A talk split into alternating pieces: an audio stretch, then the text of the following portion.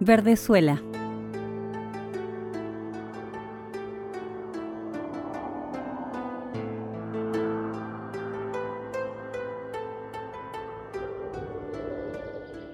Había una vez un hombre y una mujer que vivían solos y desconsolados por no tener hijos. Hasta que por fin la mujer concibió la esperanza de satisfacer su anhelo. La casa en la que vivían tenía en la pared trasera una ventanita que daba a un magnífico jardín, en el que crecían espléndidas flores y plantas, pero estaba rodeado de un alto muro y nadie osaba entrar en él, ya que pertenecía a una bruja muy poderosa y temida de todo el mundo. Un día se asomó la mujer a aquella ventana a contemplar el jardín y vio un bancal plantado de hermosísimas verdezuelas tan frescas y verdes que despertaron en ella un violento antojo de comerlas. El antojo fue en aumento cada día que pasaba. Y como la mujer lo creía irrealizable, iba perdiendo su color. Viéndola tan desmejorada, le preguntó asustado su marido, ¿Qué te ocurre, mujer? ¡Ay! exclamó ella. Me moriré si no puedo comer las verdezuelas del jardín que hay detrás de nuestra casa. El hombre que quería mucho a su esposa pensó, antes que dejarla morir, conseguiré las verdezuelas cueste lo que cueste. Y al anochecer saltó el muro del jardín de la bruja.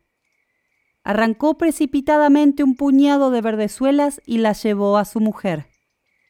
Esta se preparó enseguida una ensalada y se la comió muy a gusto, y tanto le gustaron que al día siguiente su afán era tres veces más intenso. Si quería gozar de paz, el marido debía saltar nuevamente al jardín. Y así lo hizo al anochecer. Pero apenas había puesto los pies en el suelo, tuvo un terrible sobresalto, pues vio surgir ante sí a la bruja. ¿Cómo te atreves? le dijo ésta con mirada iracunda a entrar cual ladrón en mi jardín y robarme las verdezuelas? Lo pagarás muy caro.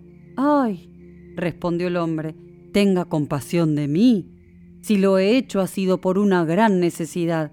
Mi esposa vio desde la ventana sus verdezuelas y sintió un antojo tan grande de comerlas que si no las tuviera se moriría. La hechicera se dejó ablandar y le dijo, si es así como dices, te dejaré recoger cuantas verdezuelas quieras, con una sola condición. Tienes que darme el hijo que les nazca. Estará bien y lo cuidaré como una madre. Tan apurado estaba el hombre que se avino a todo. Y cuando nació el hijo, que era una niña, se presentó la bruja y después de ponerle el nombre de Verdezuela, se la llevó. Verdezuela era la niña más hermosa que viera el sol. Cuando cumplió los doce años, la hechicera la encerró en una torre que se alzaba en medio de un bosque, y no tenía ni puertas ni escaleras. Únicamente en lo alto había una diminuta ventana. Cuando la bruja quería entrar, se colocaba al pie y gritaba. ¡Verdezuela! ¡Verdezuela! ¡Suéltame tu cabellera! Verdezuela tenía un cabello magnífico y larguísimo, fino como hebras de oro. Cuando oía la voz de la hechicera se soltaba las trenzas, las envolvía en torno a un gancho de la ventana y las dejaba colgantes, y como tenían muchos metros de longitud, la bruja trepaba por ellas. Al cabo de algunos años sucedió que el hijo del rey se encontraba en el bosque acertó a pasar junto a la torre y oyó un canto tan melodioso que hubo de detenerse a escucharlo.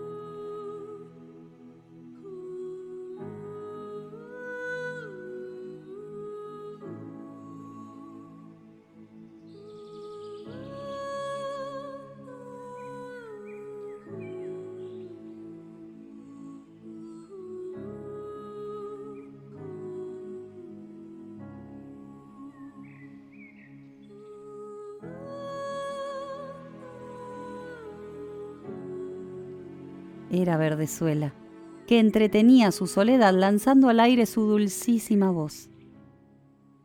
El príncipe quiso subir hasta ella y buscó la puerta de la torre, pero no encontró ninguna y se volvió al palacio. No obstante, aquel canto lo había robado de tal modo que todos los días iba al bosque a escucharlo. Hallándose una vez oculto detrás de un árbol, vio que se acercaba la hechicera y la oyó que gritaba dirigiéndose a lo alto. ¡Verdezuela! ¡Verdezuela! ¡Suéltame tu cabellera! Verdezuela soltó sus trenzas y la bruja se encaramó a lo alto de la torre. Si esta es la escalera para subir allí, se dijo el príncipe, también yo probaré fortuna. Y al día siguiente, cuando ya comenzaba a oscurecer, se encaminó al pie de la torre y dijo Verdezuela. Verdezuela. suéltame tu cabellera. Enseguida descendió la trenza y el príncipe subió. En el primer momento Verdezuela se asustó mucho al ver a un hombre, pues jamás sus ojos habían visto ninguno. Pero el príncipe le dirigió la palabra con tanta amabilidad y le explicó que su canto había impresionado de tal manera su corazón que ya no había gozado de un momento de paz hasta hallar la manera de subir a verla. Al escucharlo, perdió Verdezuela el miedo, y cuando él le preguntó si lo quería por esposo, viendo a la muchacha que era joven y apuesto, pensó Me querrá más que la vieja. Y respondió, poniendo la mano en la suya. Sí, mucho deseo irme contigo, pero no sé cómo bajar de aquí. Cada vez que vengas, tráete una madeja de seda con ellas trenzaré una escalera, y cuando esté terminada, bajaré, y tú me llevarás en tu caballo. Convinieron en que hasta entonces el príncipe acudiría todas las noches, ya que de día iba la vieja. La hechicera nada sospechaba.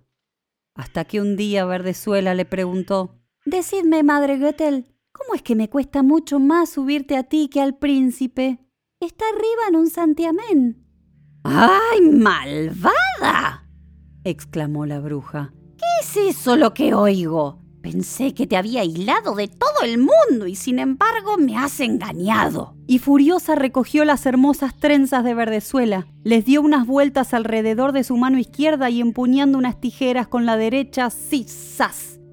En un abrir y cerrar de ojos se las cortó y tiró al suelo la espléndida cabellera y fue tan despiadada que condujo a la pobre Verdezuela a un lugar desierto, condenándola a una vida de desolación y miseria.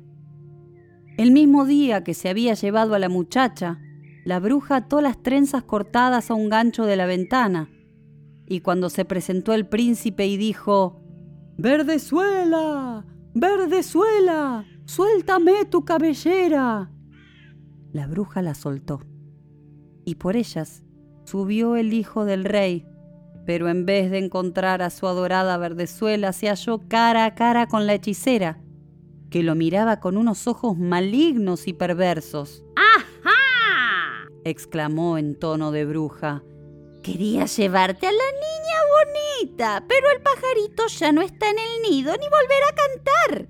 El gato lo ha cazado y también a ti te sacará los ojos. Verdezuela está perdida para ti, jamás volverás a verla.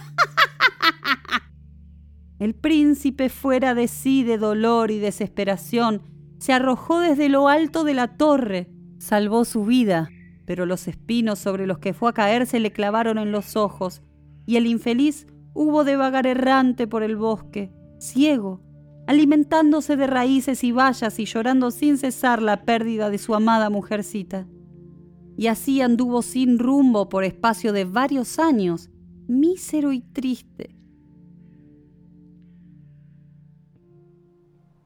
Hasta que por fin llegó al desierto en que vivía Verdezuela, con los dos hijitos gemelos, un niño y una niña, a los que había dado a luz.